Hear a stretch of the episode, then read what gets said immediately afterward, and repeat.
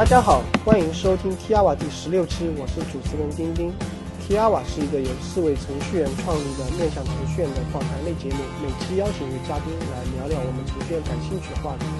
这次我们邀请到了现暴走漫画 CTO 曹丽同学来聊聊暴走漫画的网站架构。曹丽在互联网上代号是 Shining 瑞，但是暴走漫画上的很多人都称他为闪闪。我也从中听出了一股浓郁的激情。给大家开个玩笑，曹丽你好。呃，主持人丁丁你好。呃，欢迎来到 T R 做客。本期跟我们一起主持的还有凯文同学。凯文你好。大家好，你好。嗯，凯文，你在美国有看过暴走漫画吗？我没有看过。你没有？听起来很有意思。对，跟你肯，这是主要还是因为你不上微博。只要你上微博，我估计你就会被轰炸吧。真的是非常的流行，啊，也可能暴走漫画的这个屌丝文化不太适合这个 Kevin，还还没有扩散到美国去，哎，就是它是一种图形化的一个段子啊，就是说把很多段子，然后你看到很多可能是文本的，它是它现在画通过漫画的形式来表现出来，我觉得这个很有意思啊。曹丽，我这里给你出一个难题啊，你作为暴走漫画 CTO。就是说，我我们现在是作为听众来说，我们肯定看不到嘛。但你能不能通过语音来给 t i a w a 的观众、听众展示一下你的暴走之风吗？呃，这个这个好像很有损我形象的样子啊。啊，一般来说嘛，就是呃，这个呃，这个太不文明了，我都说不出口啊。OK，我觉得。基本上活跃一下气氛，因为上周刚和曹丽在杭州见了面。一般就是曹丽没关系，可以说啊。哦，我我还我还想刻意把拉开。操操操操操！一般就是什么？操操操操操操操！很好，我觉得我觉得已经这个不要为难我了，不要为难我，目的已经达到了。呃，因为上周刚和你在杭州见了面嘛，然后你分享一个很棒的主题啊，屌丝如何一个人打造。成日 PV 百万的网站架构，当然前面两个字我们都打了马赛克，然后会这这个筛筛选其实分享在反响非常热烈啊，会后跟你继续交流这方面想法收获很大，所以今天呢我们就特意把你邀请到了 T R 网，我们就就着这个话题继续讨论。就是首先我们可能在讨论这话，我想先你能不能跟大家分享一下目前暴走漫画的数据是如何？呃，我来看一下暴走漫画数据啊。暴走漫画目前的话，这个，嗯，我透露一下一些这个内部的这个商业机密啊。好的。现在暴走漫画如果是单独的暴走漫画的，呃，就是网站流量的话，一天已经有八十四万 IP，这是今天的数据。嗯。呃，八十四万 IP，网站端的话有一。两百五十四万 PV，这是暴走漫画一个网站。我们除此之外，我们旗下还有像笑料百科，呃，像那个什么，呃，脑残对话，呃，英式幽默、神吐槽等其他的网站。然后再加上我们手机端，呃，这个就是手机端的 API，就手机端大概我们已经有两百到三百万的装机量，活跃用户在四十万左右。所以整体，整体就是说，呃，这个网站的请求加上这个手机端的请求数量，每天的这个请求数量已经超过一千，呃，一千万了。酷，真的，呃，很棒的数字啊！而且我现在就说，我现在刚访问了一下暴走漫画，感觉速度非常快啊。所以，嗯，你能不能给大家分享一下，就是说目前的网站架构是怎样的呢？在支撑这这个数据下的一个网络架构。那么我们现在主要的话就是，我们现在所有的这个都是使用了，嗯，盛大基本上都是使用了盛大云的这个云平台。首先，我们最前端的是盛大云的 CDN，然后在盛盛大云 CDN 之后呢，我们使用了五台呃 NGX 的负载均衡的，做负载均衡。然后根据如果大家看过我的这个 PPT 的话，应该知道，首先这个 NGX 是。然后是直接从一个 mem MemBase 集群当中去读取这个是否已经存在有页面页面的缓存，然后再后再往后就是目前是二十五台 Rails 的 APP 服务器。嗯，接下来的话，我们还有呃，我们还有两台 Redis 的这个服务器，以及两台的呃两台后呃就是两台这个 Worker 服务器，就是专门跑后台的程序的，跑 Delayed Job。嗯，基本上就是这样一个。呃，还有还有另外还有三台数据库，嗯、一一台是 Master，另外两台是做 Slave 的，这么呃呃就是这样一个情况。OK，好像呃，我对你们的我对你们的 app 不太了解啊，就是说，但我想你们是以你们绝大多数的 traffic 是读是吧？应该很少很少写，是不是？嗯，没错。呃，写的话，呃，也也是相对来说是比较少，但是也不算特别少，还是有有一些比较细微的，比如说像我们有那个这个顶和埋，顶和埋这这两个操作其实是非常频繁的，所以就是说这部分内容的话，我们已经把它扔到缓存里面去了。OK，大概读写对比例如何？目前读写比例估计只有估计只有几十比一吧，大概这样子。呀，而且你们的写应该并没有这种，就说这种叫什么 consistency 一致性，并不是要求很高。呃，对，写完了之后，大家不一定要立刻都看得到，知道。嗯，对的。呃，我们其实也有也有也也有要求一致性的地方，就是那个金币，大家对这个金币，我们网站上俗俗称叫尼玛币，这是跟钱打。大家还是很就是，对，就说一旦这个大家都对这个很敏感，比如说如果说我们，嗯、他们我们有连续登录，不是奖励这个金币嘛？如果有用户发现他哪天登录没有奖励的话，他就会找呃会就会找客服，他们对这个还是比较比较敏感的。嗯嗯，然后对于不敏感的数据，现在你们其实是呃怎么怎么做的呢？呃，不敏感的，比如说现在的这个顶和埋的这个分数的数据，我们都是放在 Redis 里面的。当它有这个，当它点顶的时候，改的数据其实是 Redis 里面的这个数据，并不会直接这个呃更改数据库里面。OK，相当于就是说过了一段时间有 Redis 往回写，但是你们操操作接口一直在 Redis 上，不会去数据库，还是两部分都会设计？呃，我们都是在 Redis 上进行操作的，就是也就是数据，就是这个分数的数据是一直在 Redis 上进行操作的。然后我们有一个后台进程，在就每过一段时间会把这部分数据给写回到 MySQL 里面去，因为我们还要我们还要对它进行那个就是排序的这个算呃就进行排序，所以一定要放在 MySQL 里面。啊，也就是你们这里其实用 cache 用了很多了，然后你能不能就是说介绍一下这个、你们大概 cache 是有没有哪哪一种角色？你的 cache 像你之前有提到有 memory base，然后还有 Redis，Redis 在你们这里应该也是只是做 cache 的吧？呃，对，Redis 和 Mem 呃 Mem 呃 Membase 的话，区别在于这个 Redis 里面的数据是稍微稍微 critical 一点的。那么 Membase 的话，基本上就是说里面的数据丢了也就丢了，因为当 Membase 里面的数据如果是呃 Membase 里面存满了之后，它会自动的就是说清除掉一些旧的数据嘛。但是在 Redis 里面的话，我们都是使用的不呃让它不清除任何数据的。这样子就可以保证这个这个里面这个分数数据是能够和数据库里面是比较一致的。OK，那可能就是说我考考虑到很多听众可能不理没听过什么叫 memory base，你能不能给介绍一下？啊那 Membase 的话，其实是一其实可以算得上就是说一种 Memcache 的一种替代品。Membase 的话，它现在是属于 Coach Base 的的一个工作特殊的工作模式。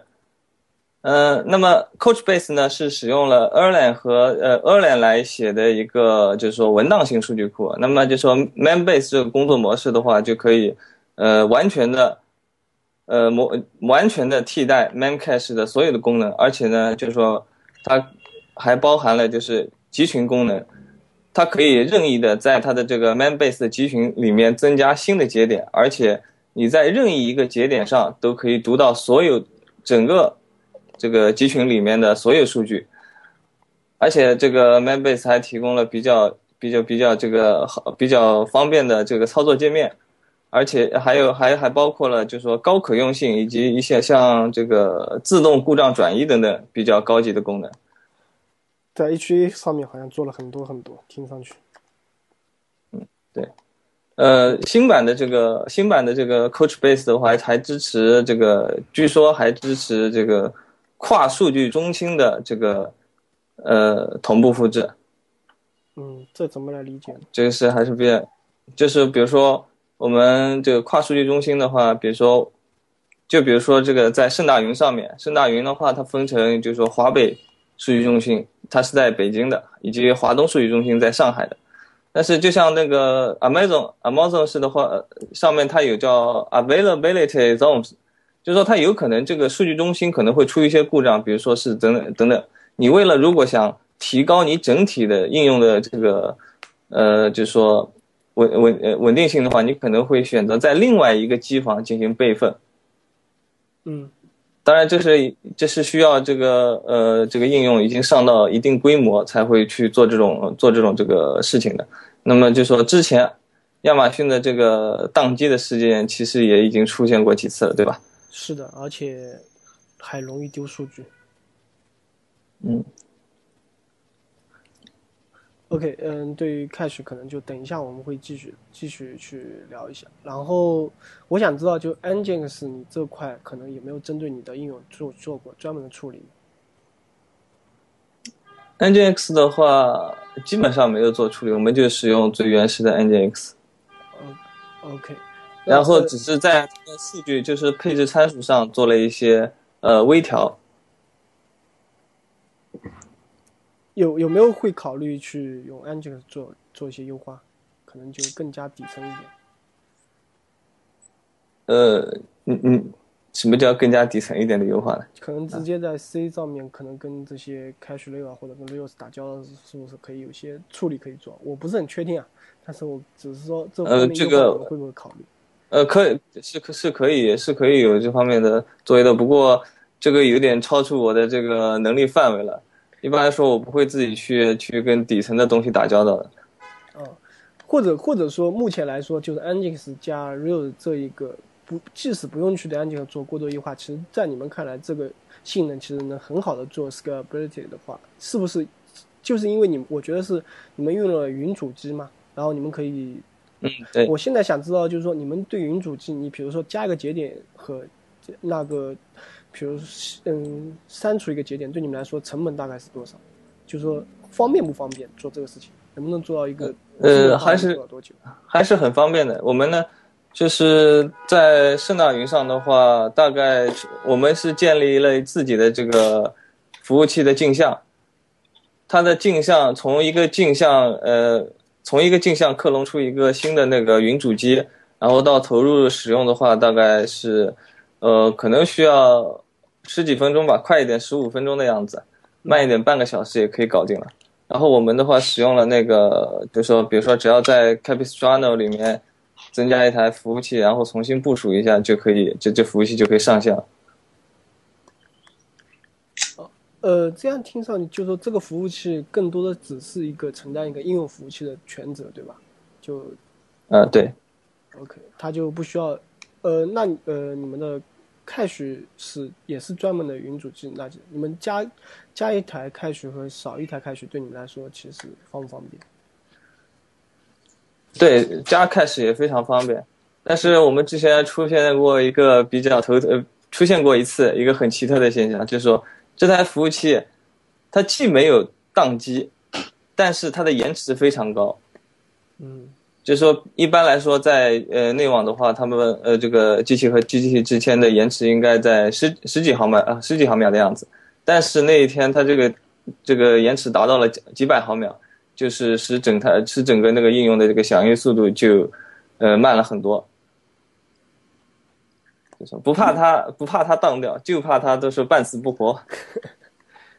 当掉还会直接从节点里删掉，对吧？自动的。对的。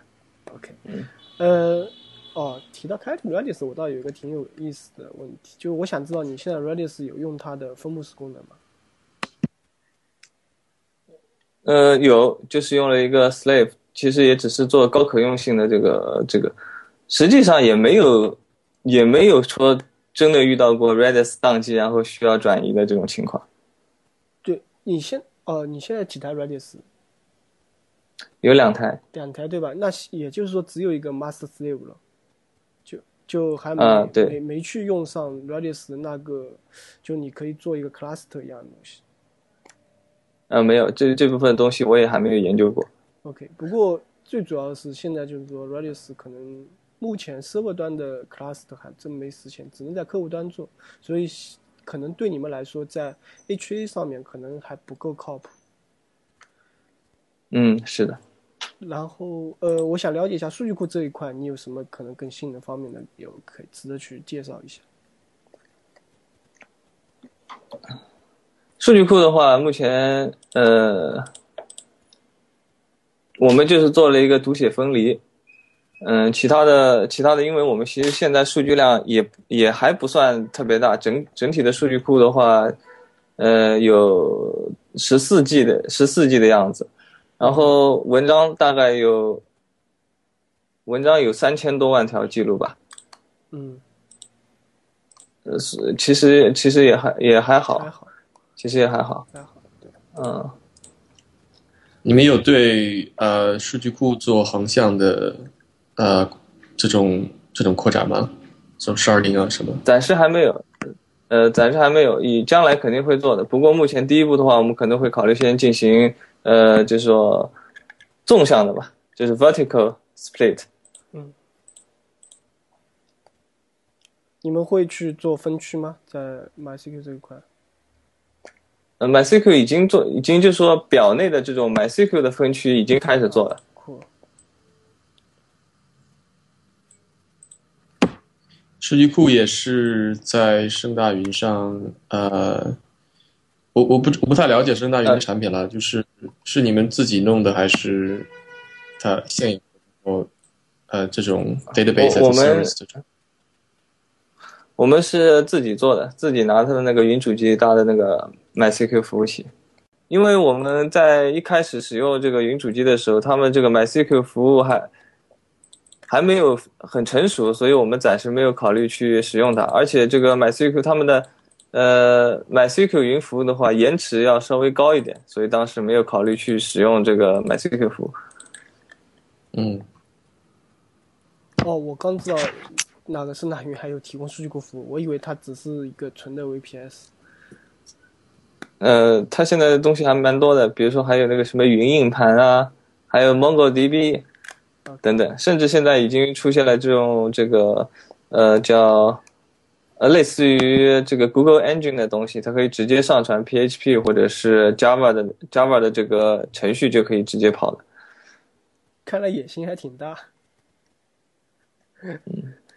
哎，就说你现在可能有这么多台云主机一起撑下来，我想知道，就是说在单机上，你大概觉得你这个能撑到多少数据呢？你这个有没有去测试过？呃，你说一台服务呃一台应用服务器在极限的情况下能够撑到多少是吧？对，在你们这种配置下，在我这个配置下，目前的话，在平均负载都已经是这个一千多 RPM 吧，啊，OK，就是目前的情况下，呃，这个不包括这个不包括被缓存命中的内容，就是直接命中到这个应用服务器上的数据是嗯每分钟一千多次响应，那么极限情况下可能就也就两千多次的响应的样子吧。，OK，那呃，你们现在的机器配置大概如何？单机的话，单机都是使用的四核八 G 的这种配置。四和八，他们这个盛大云上面盛盛大云上面分分一些几个档次嘛，微型、小型、中型、大型和超大型。嗯我们这个是大型，超大型是八核十六 G。嗯，数据库使用的是超大型的，其他的都是使用的大型。，OK，呃，那你们现在基本上就是 CPU 啊，像呃，内存啊这些，目前在你们的占有率多少？一般来说，平均来说。呃，一般来说，我们都是把这个东西维持在百分之五十左右吧。相当于还呃，CPU 占率就是都是在百，就是让它维持在百分之五十到七十的样子。嗯，就内存也是百分之五十到七十吗？感觉有点浪费。呃，感觉是，呃，我因为有的时候要是遇到这个比较大的这个流量的时候，它内存要是爆满的话，对整个性能都是比较有有影响的。反正现在，呃，也不差钱，对吧？那就先先维持这种水平。好的，这三个你们没有，就是你没有做这种自动 provision 这种，比如说，呃，会检测到突然来的这种。呃，很多的 traffic，然后你会自动的 spin 那个呃这种 app server。嗯，你要知道这个听上去很科幻，你知道吗？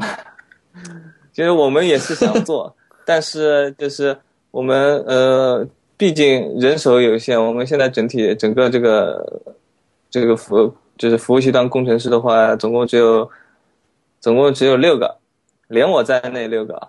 那么，除了现在整体上的这个功能的要制作新的功能以及完善旧的东西之外，已经没有什么更多的精力去做这种比较科幻的事情了。虽然我们作为工程师是很喜很希望很喜欢做这种事情的，但是这个呃，还是有以这个这个工作为工作为主嘛，以老板的要求为主。OK，但是呃，凯文，我刚才我。就是听了刚才数据嘛，他不是说新起一台节点大概要十五分钟，慢点要半个小时。我觉得如果半个小时的话，可能去做那那个自动的这个可能就有点不够了。你会不会这么认为？Yeah，呃，我觉得还和他的这个 traffic 的这个习惯有关系。可能他这种是比较平稳的访问的模式，没有说。呃，到一个时候，比如说到九点会突然的 spike，然后会然后再下降。呃，它这种比较平稳的，应该应该还好一点。嗯，对。另另外就是说，这也跟这个盛大的收费模式有关系。你开了一台，它直接要收一天的费用的话，呃，你又不是按时计费的话，我觉得这个也没什么太大意义，对不对？对。哎，我记得上周我们采访了新知。他讲的有点有意思的是，我忘了他用哪个语言了。然后他就每天早上把带宽扩大一倍，每天晚上下班以后把带宽缩小一倍。这种可能是应该就不是盛大这种模式吧？挺有意思的，我感觉不是。呃，盛大的话都是按天收费的，最少是按天收费。他可能是阿里的，我忘了。哎，你们现在的他这个其实确实，但是我觉得。嗯，一直呃，我就想问一下，就是说刚才你一开始提到了 CDN，但是我觉得你后来一直都没有讲，呃，你们现在哪些这个资源或者哪些东西是通过 CDN serve 的？呃，然后哪些是比如说 NGS 直接就走掉了？呃，就是刚才还还忘提了一个事情，就是我们的图片都是放在右拍云上，这个这个还是必须得讲一下的。右派云使用右派云的话，省了我们很多在构建这个呃图片服务上面的工作。嗯，那么就说 CDN 的话，我们是所有的，呃，几乎所有的都是使用了这个 CDN，因为就说因为在你知道，在国内这个互联网其实并不是很互联互通的情况下，对吧？这个电信。大家都说这个世界上最慢的、最长、最远的距离是从电信到联通的距离，对不对？呃，所以除了这个之外呢，除了这个之外呢，像可能各地的这个呃这个，就是说使用 CDN 的话，还是对于到处呃对于这个整个中国地区啊，都可以享受到比较快的这个访问速度。就省得也也省得我们去做这种事情了，但是有的，但是这个并不是完全很靠谱啊。就我们也出现过一些情况，就是说 CDN 它会出现故障，那么出现故障的时候的话，我们就会去把它切换回，切换通过 C 通过这个 DNS 把它切换到我们的服务器上去，而且通过动态 DNS 来做这个呃负载均衡。那么我们的动态 DNS 的话，那是使用了那个 DNS Pod。嗯 DNS Pod 以前呢是这个有免费的这个呃动态这个就说 DNS 轮询的功能，而且它也可以做简单的针对于电信和联通返回不同的这个这个 IP，所以这点还是比较比较方便的。嗯，或目前来说，国内可能 DNS Pod 加 U 拍在 CDN 上面可能会做的比较多，在我在我感觉。嗯嗯嗯嗯，对。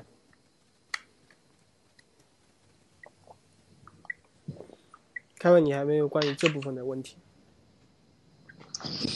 呃，我还是想知道，就是说这种 CDN，你你们用 CDN 的话，你说是都在 CDN 上面，那你是指的，呃，我你们的图片是在 U 盘云上，那你比如说你们的静态页面都是在 CDN 上吗，还是还是哦，我通过 NGX server？我们的静态页面，对对对，都是走的 CDN，都是走的 CDN。我们除了那个最近，呃，最近新加的一个聊天服务是不走 CDN 的，其他都是走 CDN。嗯、那这里有一个问题，因为你你其实有很多静态文件你是 cache 在 member base 里面的，我不太清楚你这个不走 NGX 能直接走 CDN。呃，一样的，就是一样的，就是说这部分那个，因为 CDN 的话，它其实是使用的这个按照 HTTP 的 cache 的标准来做的嘛。那么我们在这个就是在返回这个页面的时候，都对它做了一些这个加上了 HTTP 的这个缓存的头，然后呢，就说呃 CDN 就能很好的利用这一部分这个缓存信息。就是甚至都可以不用直接的访问我们的 NGX，我们的 NGX 就是放在这个 CDN 的背后的，CDN 它也是做它，我就给它几个 IP，然后它就可以做轮询了。嗯，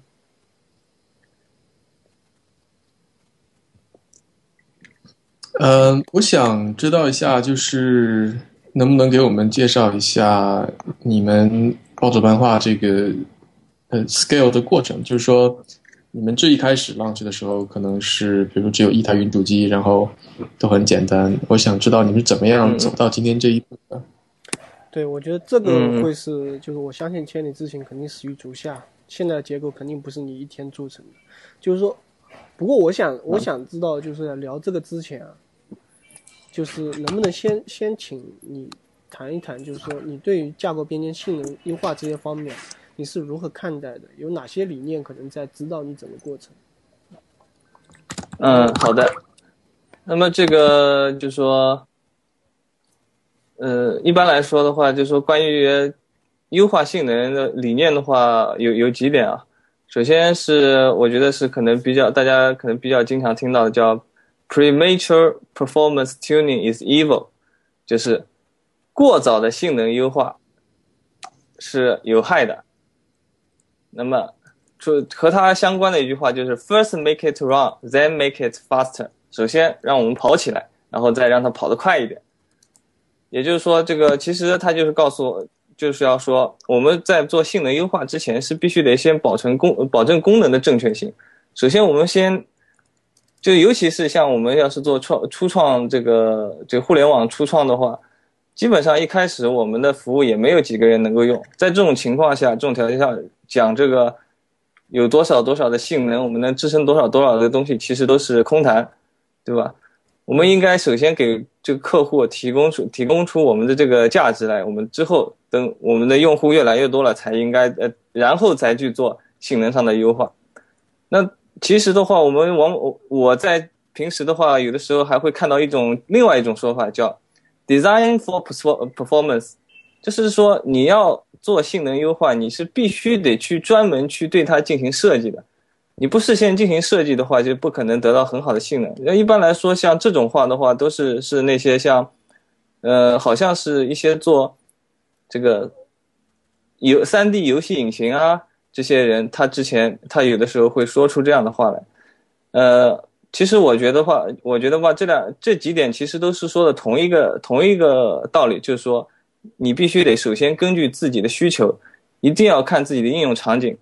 假如说，比如说，假如说你是幺二三六零，你知道你一推出就有几亿用户在用。假如说你是 Google，你 Facebook，你知道你推出一个新产品，一下子就会有成千上万的用户来用的话，那么你就必须得 design for performance，就是我们要首先根据自己的这个呃自己的这个场景和自己的情况来做出这个正确的判断，是究竟要在性能优化上做多少工作。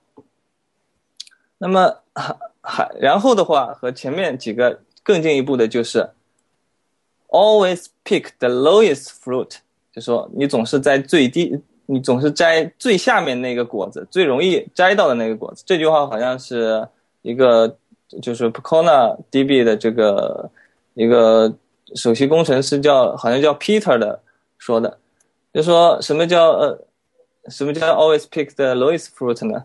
就说什么东西做出来对我们效果最大、最简单，我们就做这个事情。那比如说。我们的整体的这个系统出了性能问题，那如果我加服务器就能很快解决这个性能问题的时候，那我就加一台服务器就可以了。我们不应该去，就是说，如果我没，除非我们没有钱，如果有有钱的话，我们就应该直接加服务器。那说如果没有钱的话，如果我能够通过加一些缓存就解决性能问题的话，我们就加一些缓存，不要通过，不要妄图说，呃，能够通过一个非常非常这个怎样的这个架构。能够就把它这个事情给搞定，也不要说我我能不能把这个这个 Ruby 的去 Ruby 改成用 Go 或者是改成用 C 来来提高性能，我们不应该做这种事情。首先应该是选择对我们最有利、呃最最方便的方式来做。那么更进一步的话，我听过 Erlang 的这个 i r l a n d 之父 Joy Armstrong，他说过，就是当然原话我已经不记得了。他说过的，性能是一点一点抠出来的，就好比说这个时间是海绵里的水要挤一样，对吧？那么他说这句话的话，就是，嗯，我记得就说，其实一开始很早的时候，虽然说 Erlang 是高并发了，对吧？但是 Erlang 在早期版本的时候，性能也不是特别好，尤其是这个在顺序计算方面的性能不是特别好。到了后来出现了多核之后，一起初它在多核上的利用率。也没有像现在这么高，那么他们是通过不断的在里面一点一点优化，优化每一个锁，优化每一个这个算法，让这个性能得到不断的提升。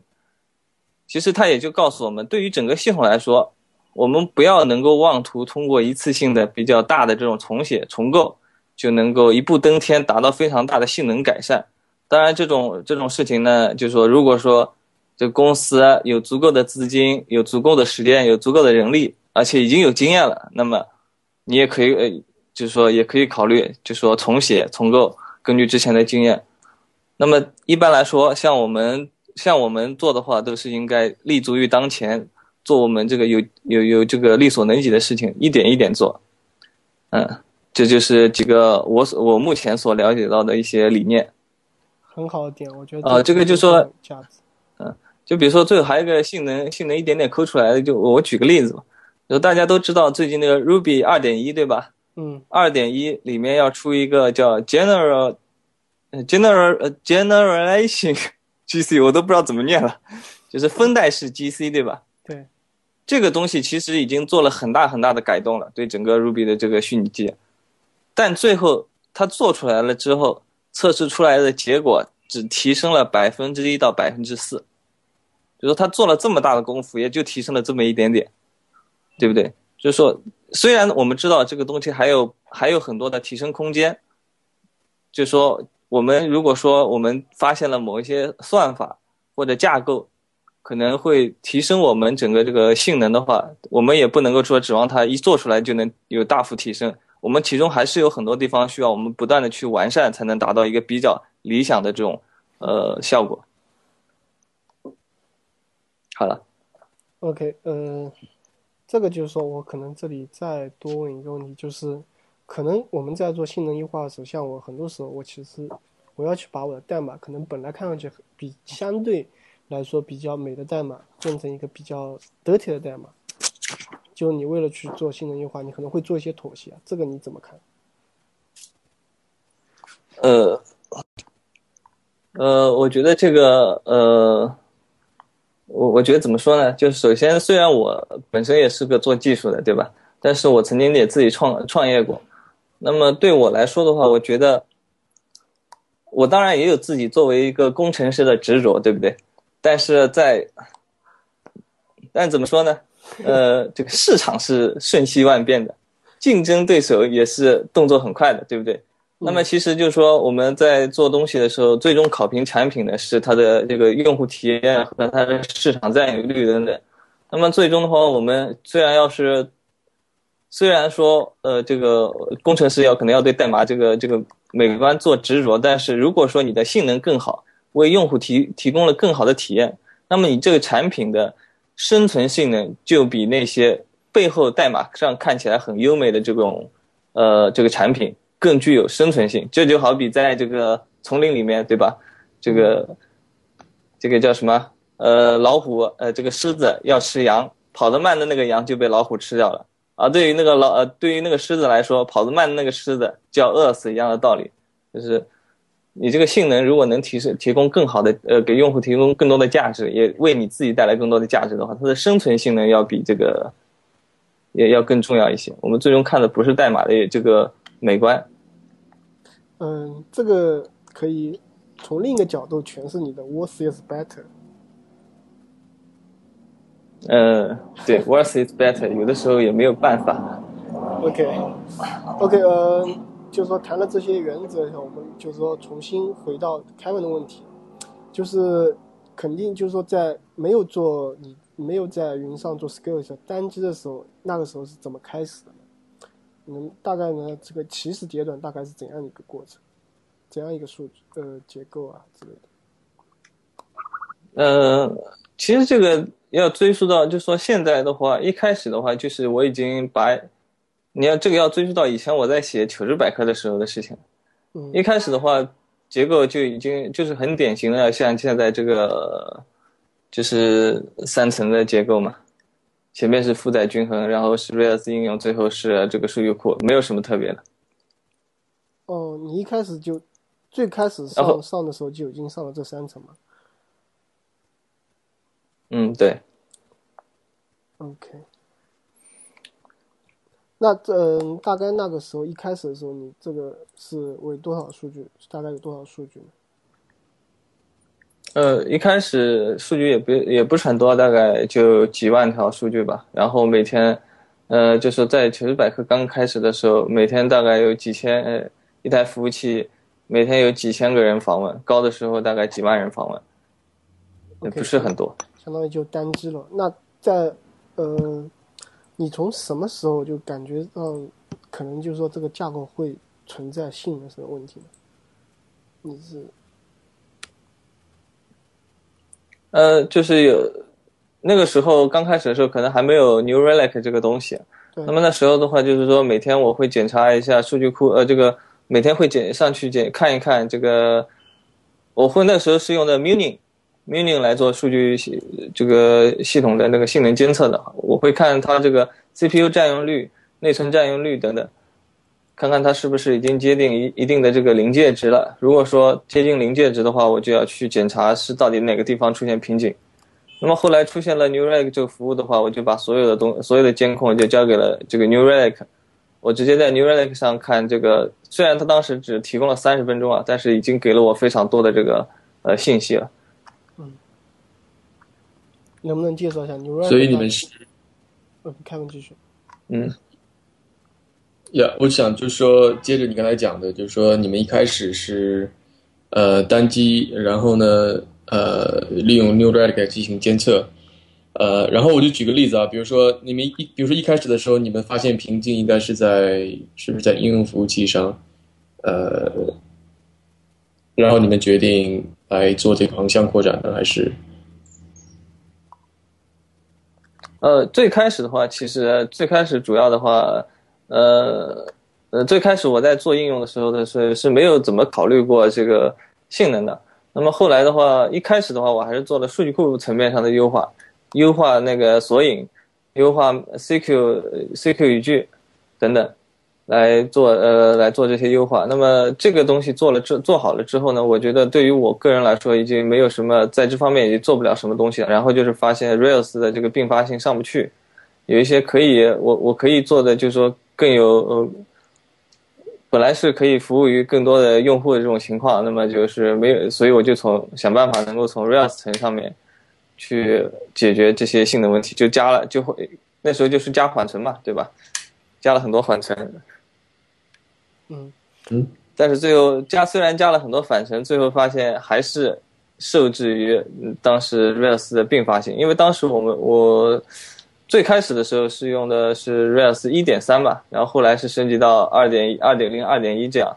那个时候都只有这个，都只有 Prefork 模式的这个呃工作方式，不像现在 Rails 三点二，我还可以使用这个 Thread 模式。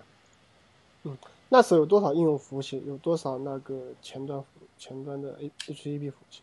呃，当时在糗事百科，我在糗事百科的时候，一直只有一台服务器。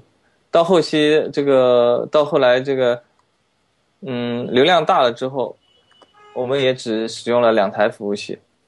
当然，其实主要当我使用了这个，就是，哎，后来我发我使用了那个页面，呃，就是静态和动态内容分离的这个，就异步加载动态数据的这个策略之后，其实在服务于页面这个。问题上其实已经没有什么太大的问题了。到后来的话，因为我们出了一种功能叫群众审核，在群众审核上其实是就是消耗了大量的资源的。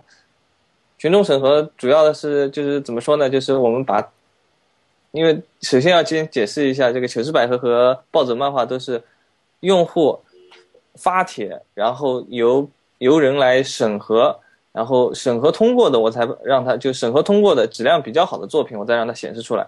那么当时因为数据量特别大，这个每天都有好几千这个好几千篇帖子，这个就是发这个是要我们来审核。那么就是当时这个糗事百科的创始人王坚就是说要使用群众审核，让网友自发自审。那么群众审核的话，就是我们当时使用了一些策略嘛，就是我们要记录用户就是。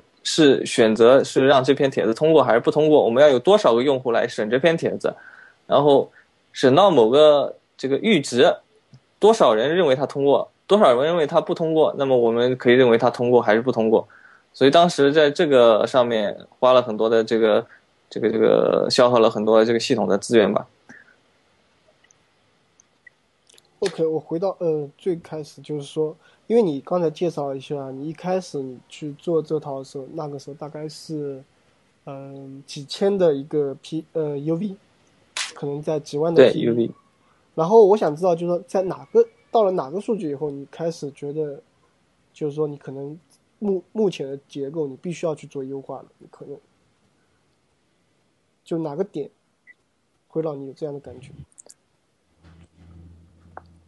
呃，哪个点？这个我还真得去查，真得去查一查历史数据啊。这个没，这个我也没有什么太大印象了。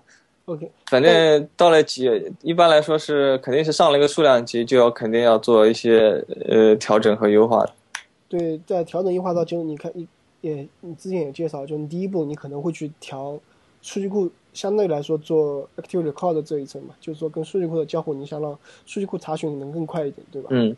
然后你做了一下，你可能发现这部分可能不够，然后你在 Rails 这边又去尝试去加 Cache，然后 Cache 加了以后，可能你觉得还是不够，那这个时候你第三步你会从什么角度去考虑，就是怎样去再去做这个优化？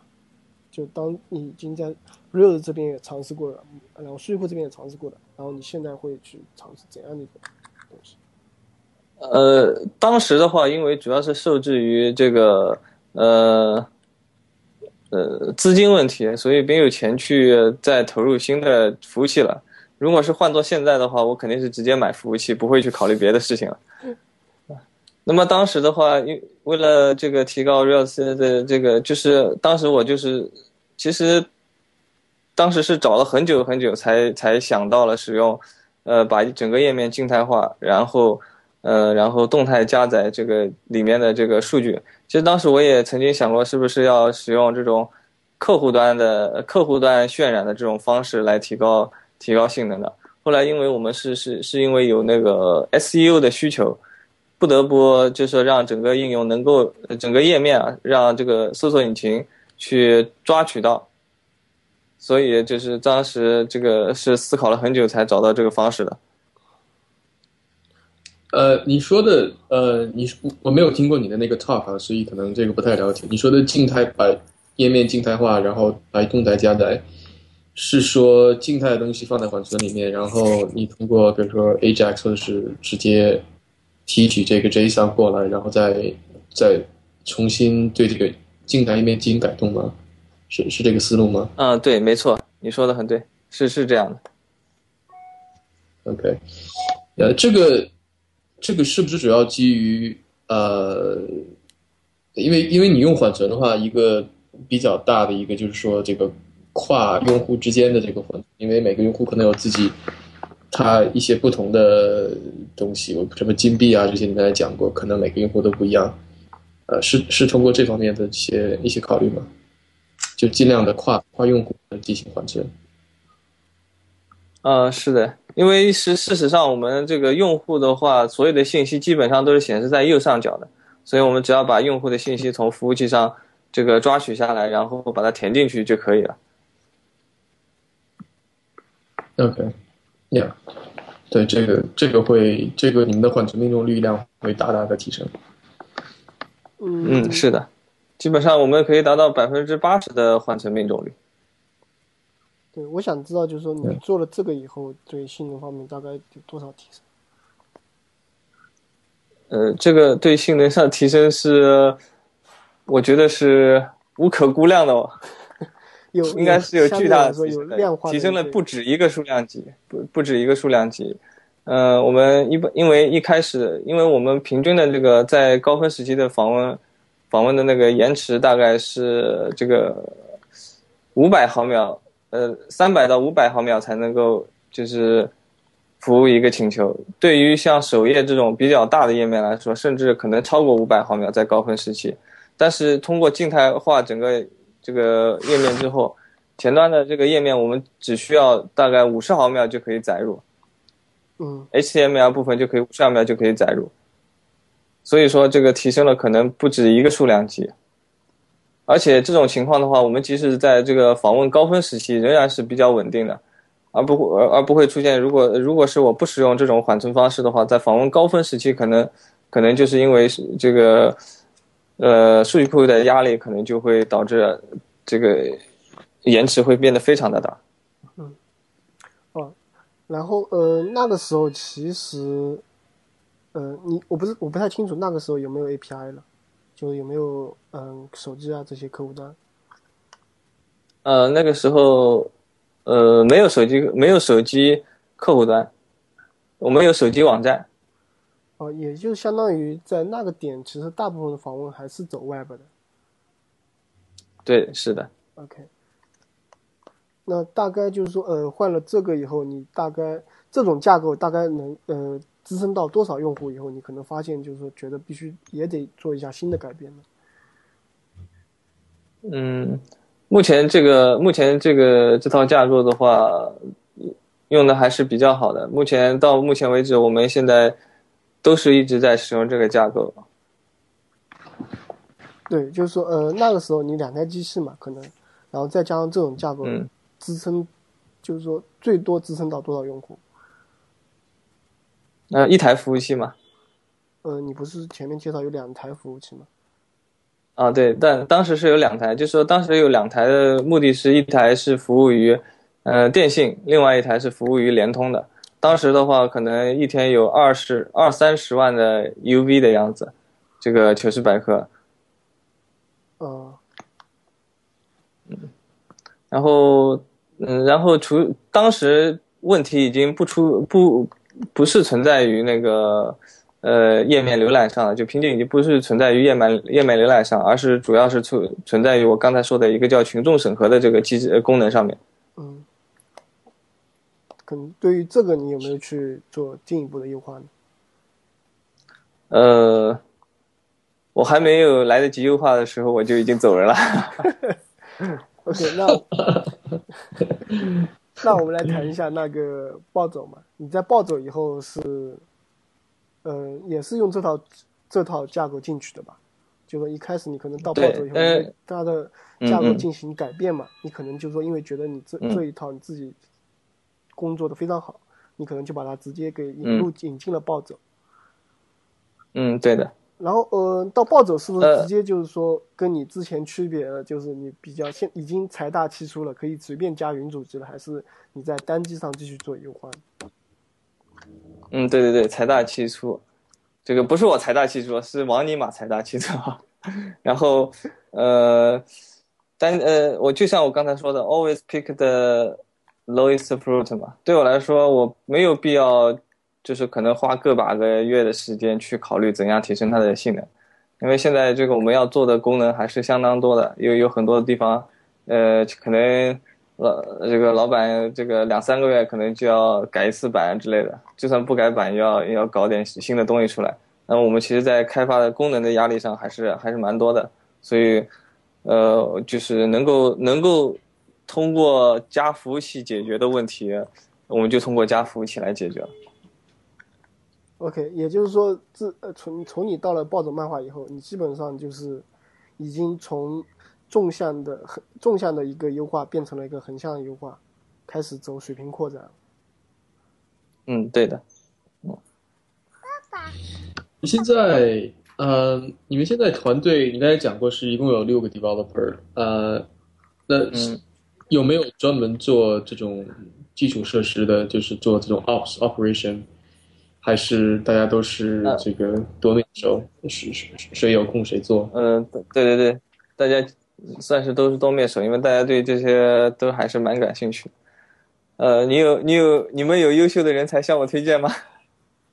开门有很多。我知道杭州有一个三人团队，你可以考虑。好的好的，我会向我会向我们老板王尼玛推荐的。好的。然后我们再回来，嗯，谈谈这个嘛，就是我相信从你从那个加云开始，从单机到加云，肯定是会有一些挑战的。然后你能不能给我们介绍一下？呃，事情肯定没有想象那么简单嘛。嗯，对，呃，从一开始一开始的话，就是，嗯。呃，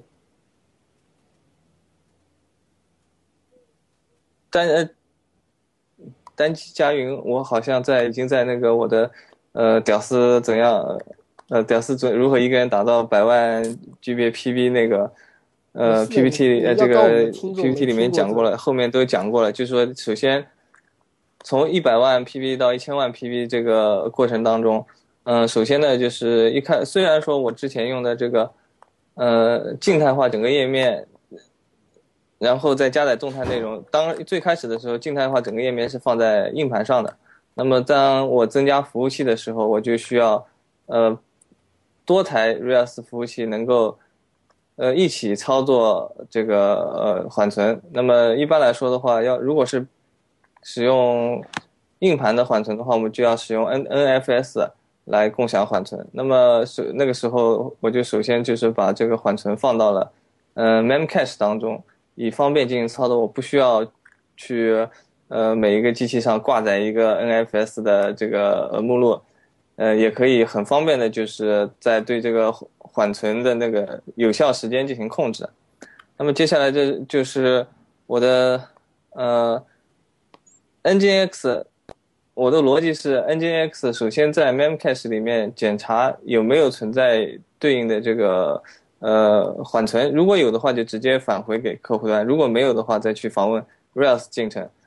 那么，呃，Nginx 缺乏一个能够从一个 mm cache 集群当中去获取呃缓存的这么一个功能。那么，一 mm cache 一般来说，我们做集群的话，我们都是从客户端对它做一致性，对所有对这个服务器对 Key 做一致性哈希，然后选择相对应的 mm cache 服务器，然后。去进行存储的，呃，那么 NGX 只能够一次就是指定于某一个 Memcache 服务器，这样子就缺少了扩展性。那么那个时候就是说考虑使用 Membase 来替换掉 Memcache，那么也是取得了非常好的效果。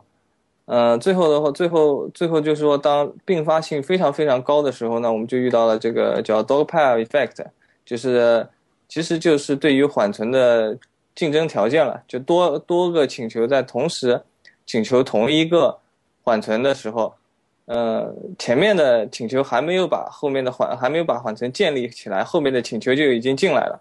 那么这个时候大家都去同时请求后台的服务，这个数据库啊之类的，就会对数据库造成很大的压力，对整个系统的这个，呃，这个这个服务质量也，也就是就有很大的压力嘛。那么这时候就说我通过在 Rails 进第一个，呃，就说通过加给这个缓存加锁，那么第一个第一个只有获取到这个锁的进程才可以。对缓存进行操作，那么其他的一些，呃，请求同样缓存的这个进程，就只能够去获取到这个，呃，失效了的缓存。那么这个时候就可以，就是有助于这个在高并发的情况下，能够保证整个系统的稳定，不会出现一下子就是让这个后台后台的数据库服务器，呃，这个压力变得特别大，CPU 占满啊，I/O 占满的情况就。极大大减少了这种情况。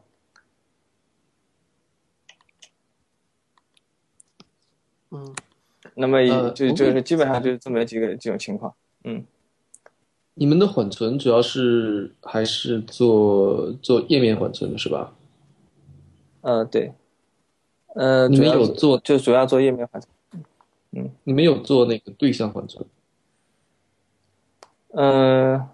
没有做对象缓存，不过除此之外的话，我们在后台的话也是做了很多的优化的，因为我们不是有很多的这个呃细小的这种任务嘛，比如说，嗯，在这个顶用户顶和埋这个文章的时候，会对它的分数进行加一或者减一，那么这些东西的话，我们是存在 Redis 里面的。除此之外的话，你们可以看看暴走漫画的首页，是一个称之为他们呃叫干货的东西。什么叫干货呢？其实是近期热点，它是根据它就有点像 Hacker News 的首页的这个排序方式一样，它是根据这个分数以及根据这个文章存在的时间来算出来的。同样的分数，较新的文章会排在前面。那么我们在数据库里面的话，是有一个专门的字段。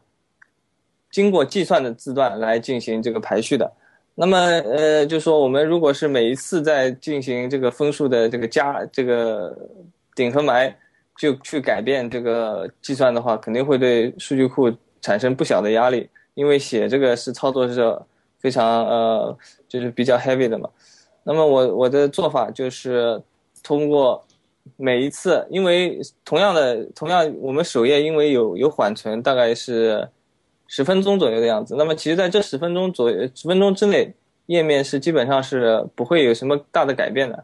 而且一般来说，也也很少会出现说这个有有一篇帖子会因为十分钟之内大量点击，它就顶得很高。其实基本上很多都是排序这个变得比较少。那么我们我会每一次他在点击的时候，就把他这个 ID 记录在 Redis 的一个 set 里面。嗯。然后每过十分钟的时候，进行一个进行进行一次这个统一的这个排序，把相关的这个，呃，这个重新计算一下，重新计算一下，把它存到数据库里面去，这样就可以达到这个比较，就减轻了数据库的压力嘛。反正我们反正我们这个数据也不是很关键了，对吧？嗯，对，所以你还是呃有选择性的做了一些。类似对象缓存的，尤其对你们这个，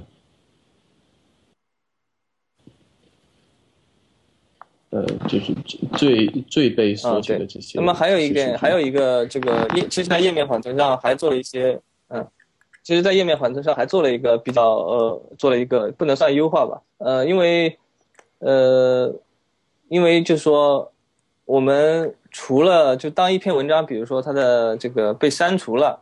或者是呃等等的话，我们就说你可能会有关部门会找你，说你这篇文章不不太对头啊，对吧？赶紧把它撤下来。那我们就需要能够同时花刷新很多地方的缓存，对吧？嗯嗯。那么除了之外，除此之外的可能还有就是这个增加了一篇，增加了这个评论的话，我可能会需要去刷新单片页面的这个缓存，因为我们到处都有缓存。那么，怎样去这个控制所有这些缓存呢？我就增加了一个缓存的相关信息，对这个对象增加了一些缓存的相关信息。那么我在写缓存的时候，可能就是在这个我会对，比如说这个文章对象在 Redis 里面有个对应的一个集合。然后我就会把引用到这个对象的页面的那个 key 存在里面。那么当我进行这个 sweeper 的时候，我就直接的把这一个对象对应的所有的这个缓存一下子全清理掉，这样子可以比较方便的来操纵缓存。嗯，这个就是最就是说这件事，嗯，就目前听下来，很多都是在页面上的缓存。然后因为凯文刚才提到是对象的缓存，也就是说。我我不太清楚为什么你们没去做 record 级别的 cache，还是因为你们觉得就是页面缓存基本上已经把这些都涵盖了。呃，没有做 record cache 的话，就说，呃，我觉得这个，我觉得瓶颈暂时不出现在这个地方，所以我没有去做这个这这部分事情，因为我在这个就是 New Relic 上可以观察得到的嘛，呃，数据库层面上的这个。呃，响应速度还是很快的，大概就几十毫秒的样子。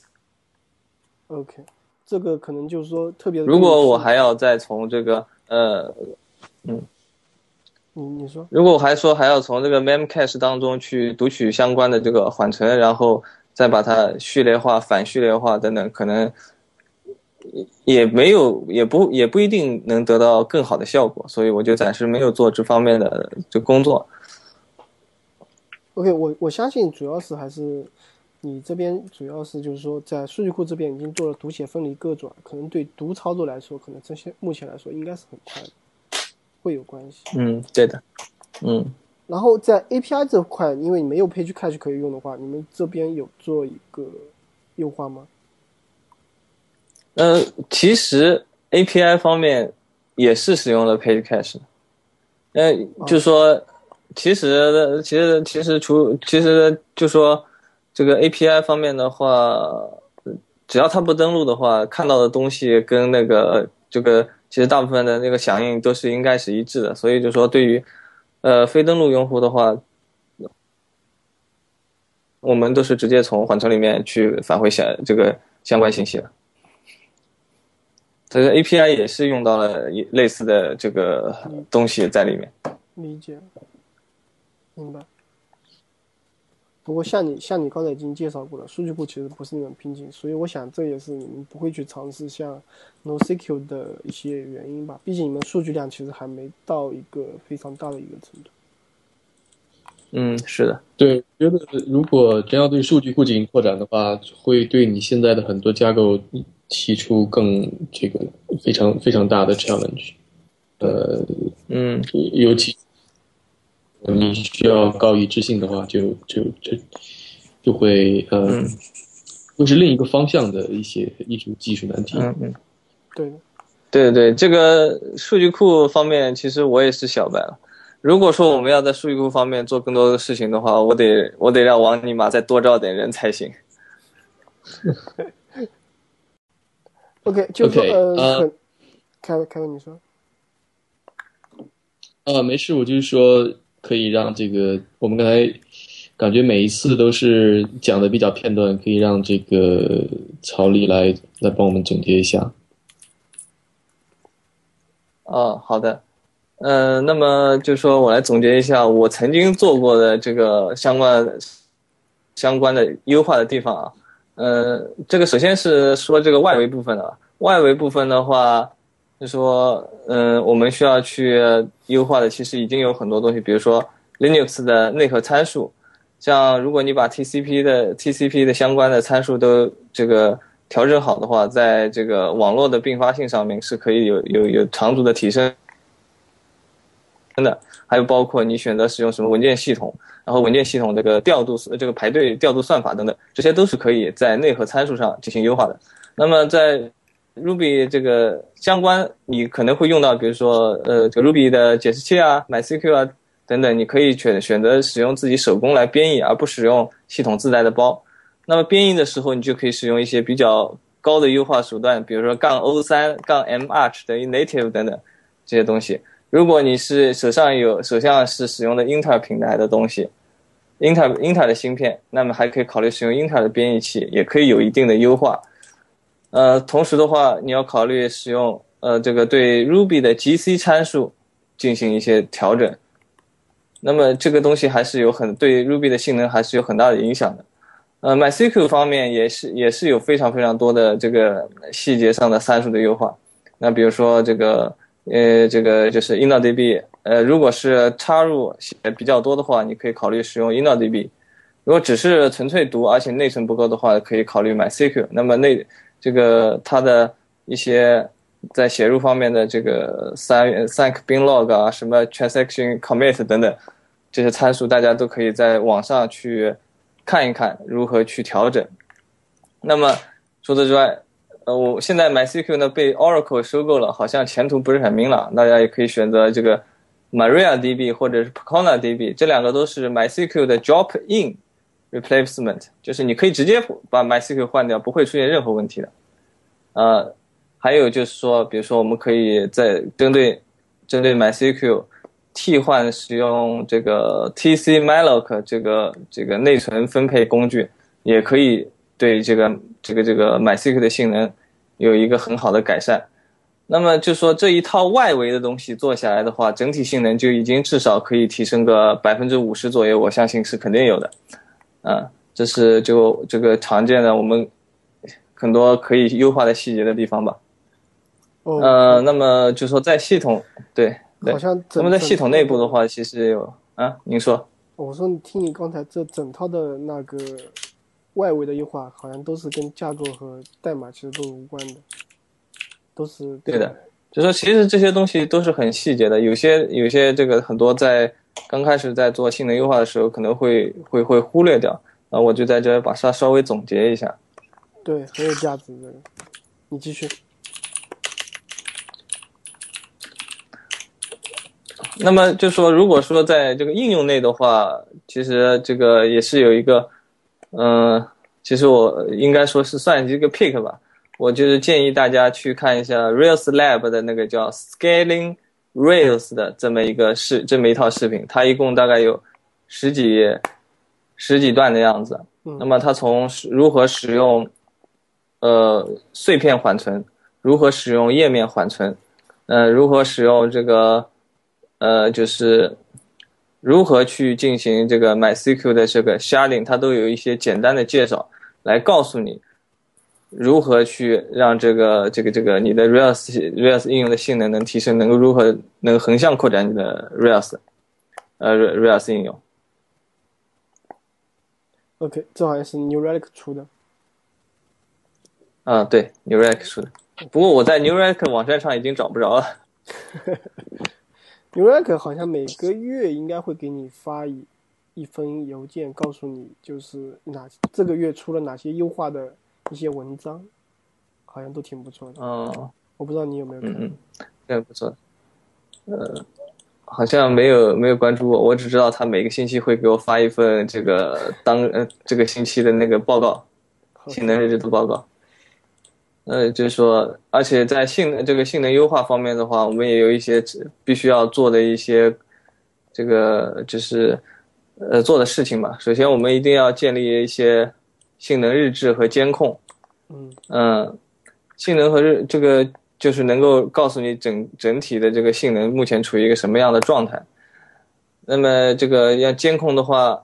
呃，现在呢，当然就是推荐 New Relic 了。如果如果说大家有在运维方面比较牛逼的人的话，也可以考虑自己搭建这个监控的平台。呃，像我的话，就是虽然说 New Relic 上面没有提供比较详细的信息的，如果说我在 New Relic 上的报错看到有啊，不是报错了，就是性这个性能图志当中数据库占的比例很大的话。那我就会去这个 MySQL 服务器上去看这个 MySQL Slow Log，然后看看里面，就是说利用一些工具来把里面对他们进这个这些 SQL 语句做一下分析，看看是哪些地方有瓶颈。那么除此之外的话，我们还要做一些这个性能的分析和这个有做一些对应用做一些 profiling 嘛，就性能分析。那性能分析的话，主要就是其实是一般来说就是在开发环境当中去执行的，来告诉你是里面哪哪几个方法会占用比较长的时间。你可以对某一些 action 做一些 profiling，也可以这个 profiling 也可以也包括就是说呃内存内存的 profiling，你也可以看看是哪几类这个。哪几类这个这个对象在内存当中占到的东西比例最大？因为像 Ruby 这种是使用这个 GC 的语言嘛，如果你数据产生突然产生太多，它 GC 需要反复的进行 GC 的话，对整个整体的性能是很有，呃是很有这个影响的。呃，最近最近 GitHub 也出了也也写过几篇文章嘛，他也讲到了这个性能优化的方面，就是就是和这个有关的，他们。使用性使他们进行性能分析的这个手段还是比较高明的，建议大家去 GitHub 的 blog 上去看一下。呃，比如说他们有一种方式，就是他们给 Ruby 的解释器打了一个补丁，然后在 preload 整个应用之后，呃，打印出来内存当中哪一些这个对象占了比较大的比重，然后他们发现有一种是他们这个这个分析和判断这个代码。代码段到底是属于哪一种编程语言的这么一个语料库占了太多太多的内存，然后频繁引发 GC，然后他就把这些语料库从 Ruby 的这个内存管理当中移出去，放到他们所写的 C 的扩展的这个这个内存管理当中，就大大减少了呃 GC 的这个频率，就使得整整体的性能就提升了。推荐大家可以看一下。那么还有就是说我们。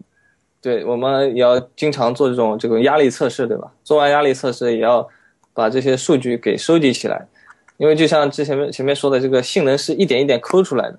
我们每做一个性能优化了之后，我们都要和之前做比对，进行压力测试，看看我们是不是有提升，这样就可以我们在这这种在这种不断的这个优化下嘛，能够不断的把这个性能给推到极致了。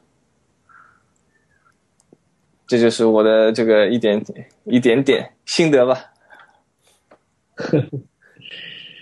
呃，曹丽，我还想问一下，就是说，我们现在就是听了很多你讲这个暴走漫画，呃，这个你们做过的一些东西。我想，其实从另外一个方向上问一下，就是说，有没有你们决定放弃的一些决定？呃，就是说，当然现在就是性能调优整个是一个非常大的方向，有很多不同的方法。就有没有什么东西你们你们来，呃，考察过或者是呃讨论过，但是决定不走那条路，呃，有没有这种这些方案？呃，你你说的是，比如说像什么用三台服用用 Go 改写 Rails，然后变成只用三台服务器这种事情是吧？可以啊，这是一个 这是一个一个话题啊，可以就是。很那有很多这种这种方式，还有呃还有其他的一些，我都想呃，我们可以可以来讲一下。嗯，那就来先来讲一下为什么没用 Go。呃，很简单，因为我不懂呀，因为我不懂。呃，这很这这是很很简单的事情，因为我们现在整个团队都是呃对 Ruby Ruby 和 Rails 比较熟悉的。嗯。那么如果说我们要去切换到另外一种编程语言的话，这其实里面是有很多的，呃，就是存在很多的风险的，有很多的坑要等着我们去踩，对不对？对。呃，就像我刚才说的，并你我不能够期望通过一次比较大的改写就能够把这个性能就一下子就退，能够有翻天覆地的改变。呃，有的时候可能因为我不了解 Go 的一些这个 best practice，或者是等等一些东西，可能会出现一些，比如说服务不稳定。虽然说原来我跑的比较慢一点，但至少我可用性比较高。但结果如果说我改用了 Go，它三天两头要崩溃，那我觉得就算它峰值性能比较好，我也不会去用它的。再加上现在就说我说了这个没有时间去研究这些事情，如果有时间去研究事情，或者说呃，我们可以考虑另外再招一些团队，这个带呃另外再招组建一个团队专门来搞这个，那么我可能会考虑一下，先做做研究。能不能够把这个东西先呃功能上先实现出来，然后，呃实现出这个功能出来之后，然后再看看和当前的系统进行这个对比，然后看看能不能这个有有有长足的进步，而且能够保证整体这个系统能够平缓的这个迁移过去。对，那么。这个其实我觉得，这个可能这么一套事情做下来，可能已经要已经半年过去了。嗯，我们这个在目前这种也算是虽虽然说小小有规模啊，但实际上我们还还不能够像呃这种上市公司那样去做这种比较有挑战的事情。嗯，因为你刚才说，事实上像嗯，就是这个性能是一点一点抠出来的，对吧？嗯，对，因为不可能说你每次抠都会发现性能有一个非常大的提升，然后你可能就说会去研究了一些东西，做了一些尝试后，你发现最后这个方案走不通。然后我们很想了解的就是说哪些方案在你走了以后发现走不通，然后又换种思路重新去走。呃，有有有，对，就是比如说，呃，以前就是在处理这个。嗯，嗯，处理这个就是分数这个问题上，就是最早的话，嗯，是我我以为是这个放直接直接去插入这个直接把投票数据插入数据库，然后对分数进行这个加减，最早就是这么做的。然后后来我以为是这样子可能会影响这个影响这个性能的话，我就把它放到 delayed job 去做这个事情了。后来发现 delayed job。你去频繁的，你去虽然说你改了一个，改了一个，呃表去插入这些数据，但是最后，最后到呃最后，因为还是操作同一个数据库嘛，结果性能反而是呃得不偿失的样子，嗯，这是这是以前做过的一些事情吧，嗯，还有让我想一下啊，这个事情还真难想。我我很没做过什么，做过的尝试都成功了，没有什么失败的。这不不是肯定不可能都成功了。一般来说，失败的尝试就是如果是比较小的话，我可能就就没什么印象了，就就没什么印象了。嗯，就我记得我我哦，还有就是，嗯，你说你说，还有比如说那个是这样的，就是那个说的说到那个群众审核，对不对？群众审核呢？呃，群众审核以前是，我他每审一篇帖子，我就往往数据库里面去插入一条数据，这是最早的做法。嗯，那么后来的话，就是呃，最早呃后来的话，我就发现这个对数据库的压力是比较大的。那么我后来尝试的就说把它改成那个。批量插入就是一次一次让它一次让他就说插入呃一次让他看很多条，然后就是批量的把这个数据给插入到数据库里面去，是这个样子。但最后发现这个样子还是比较对这个数据数据库压性能压力比较大。那么最后还是最后选择是把它先缓存到那个先放到 Redis 里面去，然后再通过后台进程再慢慢的这个这个去的。就像其实其实也也就刚跟刚才我说的一样，性能是一点点抠抠出来的。大部分情况下，呃，大部分情况下都是做一些比较小的这个决策，没没有说什么做过什么非常非常翻天覆地、惊天地泣鬼神的这种决策的，是好像我印象当中是没有过的。嗯，因为很多时候可能你在做性能优化的时候，其实你很难来。就是做了一个方案以后，你很难来比较，特别是你用压力测试去量，就变化不明显。然后你在做无数个方向尝试以后，可能会发现某一条路走的会效果最明显。嗯，这个是是是一点一点积累出来的。嗯。不过我有点好奇，你们你们还在用 delete job 吗？为什么考虑不去考虑把它替换成更高效的？因为这个在我看来，呃是。你说，嗯，对，是这样的，是这样的，我们正准备替换，因为之前还在用 Ruby 一点八，哦，Ruby 一点八是这个你懂的，对吧？OK，当然我们在这个就说这个月推出的版本，它会更新到 Ruby 这个一点九点三，嗯，没更新到 Ruby 一点九点三的原因，呃，其实是因为之前比较懒，像那个，呃，像这个就是编码问题里面有比较有比较多的坑，没高兴去弄而已。那么这个这个这个月在测试版本上，我都把它已经给踩了一遍了，感觉可以，可以把它给推出来了。那么等等这个全换到 Ruby 点九点三之后呢，我就会着手把这个替换成那个，我打算替换成 Sidekick。OK，我相信这个性能提升会挺大的。不过像 GitHub 这种也，它也它也还在用一点八，它也很懒。我呃，我我觉得可来问一个能是就是因为编码的，嗯。那科贝你说，呃，我来问一个相关的问题，就是说，可能并不是说，呃，就是说性能方面的，但是，就是说你们现在的这种架构的话，你们平常的这个 deploy deployment 的、呃、这个叫什么 deployment 的步骤是是怎么样的？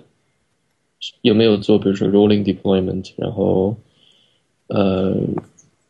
还是说一下子就就全上线？还是如果你们数据库只有一个，这个会这个会好一点？对，就就我们我们是有一台，有对对，我们是有一台那个呃有有一个测试服务器的，有个测试服务器的。那么测试服务器，如果说我们对数据库进行进行变更的话，首先会在测试服务器上进行进行测试。呃，如果说这个，如果说这个，就是说数据库在数据库没有做什么比较大的这种。一般来说，我们如果是小的版本、呃小的 bug fix 啊之类的，或者是在没有做大的这个改版的时候的话，我们就是只基本上都是直接上线的，呃，没有做什么特殊的改动。但是如果说，比如说像本这个月进行了一次比较大的升级的话，我们首先是对小的网站，因为我们有好几个子站嘛，先把子站给换上去。那么对于呃如果是对于这个主站的话，我们可能可能会先替换其其中的一小部分流量，来看一看嗯日志当中会不会存在一些这个就是我们没有发现的问题。如果说没有没有什么问题，那么就可以再逐步的把这些东西都替换掉。这是大的大的版本的发布的话，我们会这么做。这个就是你通过来配置 Nginx，然后咱们指向哪一个是吧？是指向新的还是哦，对的，是这样。OK？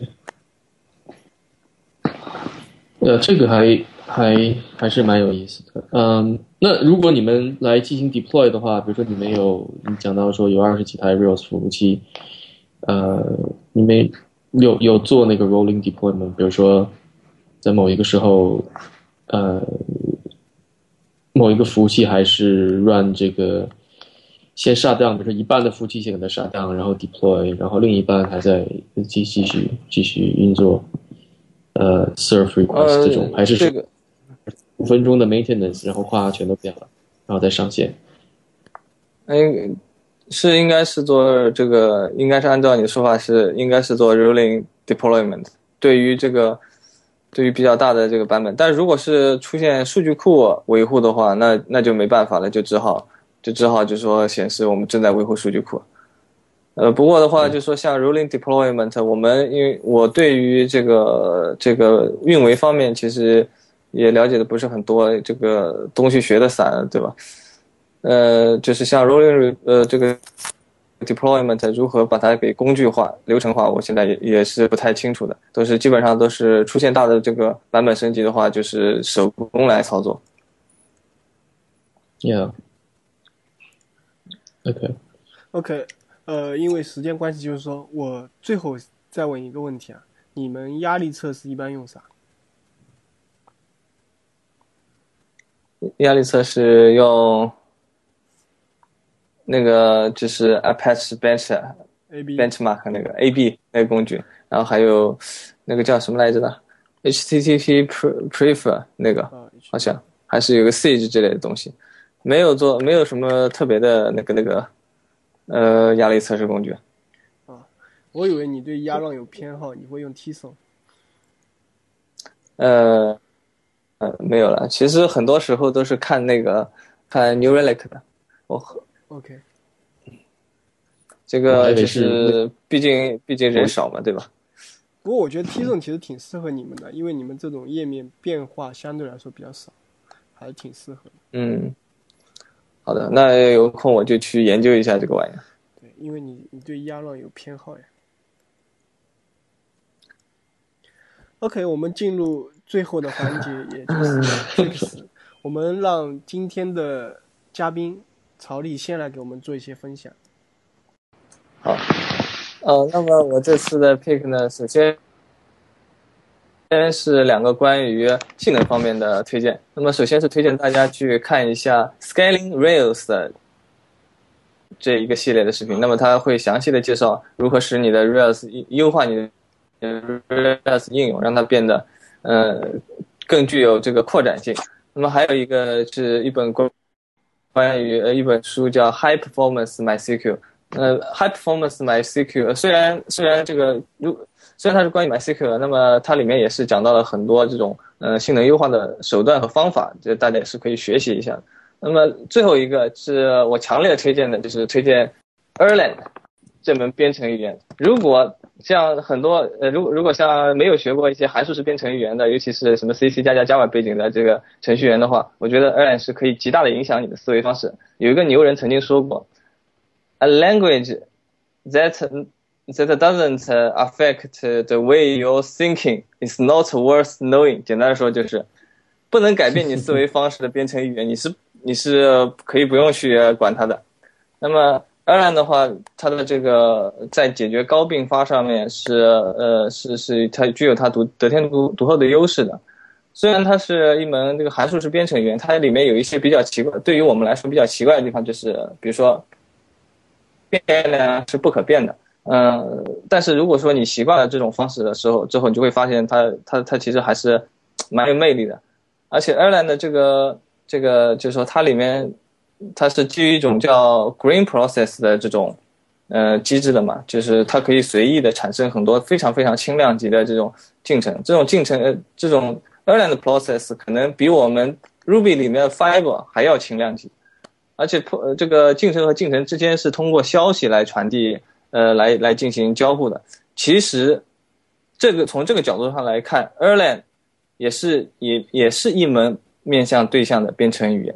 因为我们在 Ruby 里面就是说，所有的东西都是对象嘛，对象和对象之间是通过呃消息传递来进行互相操作的嘛。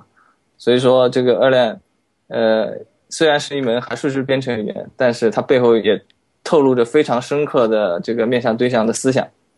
而且这个 Erlang 不仅仅是因为它高并发高并发很很牛，所以呃被大家推崇，而且因为 Erlang 最早是应用在这个交换机里面的，那么。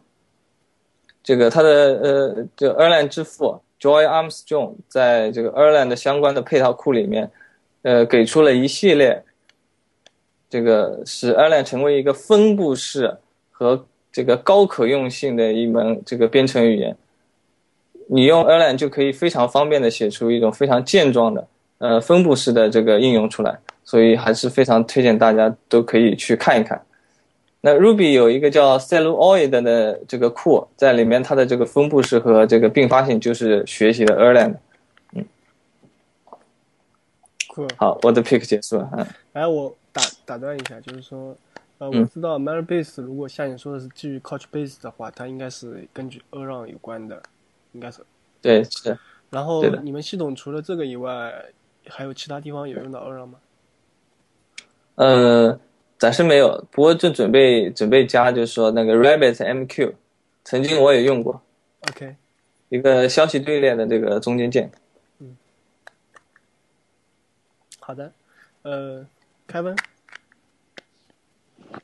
呃，我今天的 pick 都和这个这个会议有点关系，都和这个 conference 的关系。那么第一个 pick 呢，和今天的话题也有。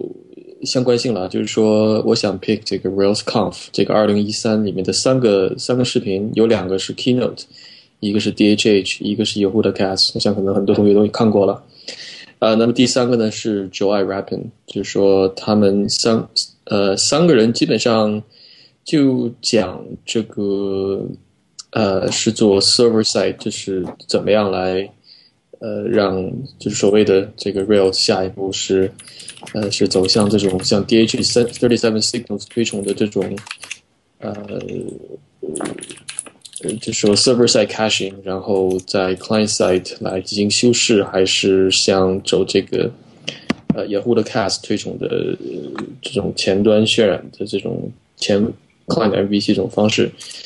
然后呢，Joe 呃 Rapping 给了一个一我觉得非常好的一个比较比较客观的一个一个一个总结，所以这个是很有很有意思的一个东西。呃，我觉得像 Rails Four 出来之后，里面用里面的很多的这个呃这种 caching 的东西的，其实还是就是非常有价值的。嗯所以这是我的第一个 pick。第二个 pick 其实比较比较模糊一点，不是呃呃，并不是一个很具体的一个东西，就是说更多的是我呃上个月的自己的一些经历，然后呃，因为我上个月参呃去了很多的 conference，嗯、我我的感觉是说，还是推荐大家如果有有呃有精力的话，有条件，呃，多参加一些这种 conference，因为很多时候这种在网上的交流，这种比如说论坛啊什么的，还是呃非常有限的，尤其是去这种 conference，它本身就是非常集中的一个一个小小社小社区，呃，甚至说这这种比较 niche conference，这种小 conference，呃，其实呃学到的东西，包括跟别人交流，呃，是对我来讲是非常有用的。呃，我去了两个这种专门讲这种 startup 做 entrepreneurship 这种一个呃一个更多的更有一个更更倾向于这种 inspiration，呃，另外一个更倾向于这种 operation 的一两个 conference，呃，觉得收获都蛮大的。嗯，我也很喜欢，就是参加活动，尤其喜欢跟大家扯淡。其实就是扯淡啊！你这个有有这种活动的时候，你你扯扯我扯扯，然后大家都都觉得学到一些东西，就挺好的。哇，这是我的 pick，说了听听扯淡是很危险的。啊？没有啊，为什么很危险？这不是暴走漫画的名言嘛？扯淡是很危险的。就是完看来完蛋，哦，完完蛋。是完 蛋是完蛋的。OK，sorry、OK，我我今天就说呃，跟大家分享也是两个 pick。第一个 pick 跟今天的主题有关，就是 cache 的呃 second level cache 是由前 CSDN 的大牛 Hopo 做的一个数据库层次的一个 record cache。呃，第二个是我推荐一个人的 blog Kevin Dewart，我上次去北京的时候遇到了他，然后他是一个呃，应该是他在硅谷有很多就是创业的经历，然后他现在在北京，然后在北京做一些呃关于 Lean Startup 啊、Custom Development 的一些分享，然后自己做一个网站是 So Helpful 点我从他的 blog 里面看到了很多信息，然后也感觉得有很多值得学习的，然后推荐给大家。OK，这就是今天我的 pick。嗯、时间差不多了，然后就跟非常感谢曹丽能来今天做客我们 T R 瓦，跟我们分享一下他在做暴走漫画的一些网站性能优化中的一些经验。然后感谢曹丽的到来，我们下期再见，啊，拜。再见，谢谢。大家再见。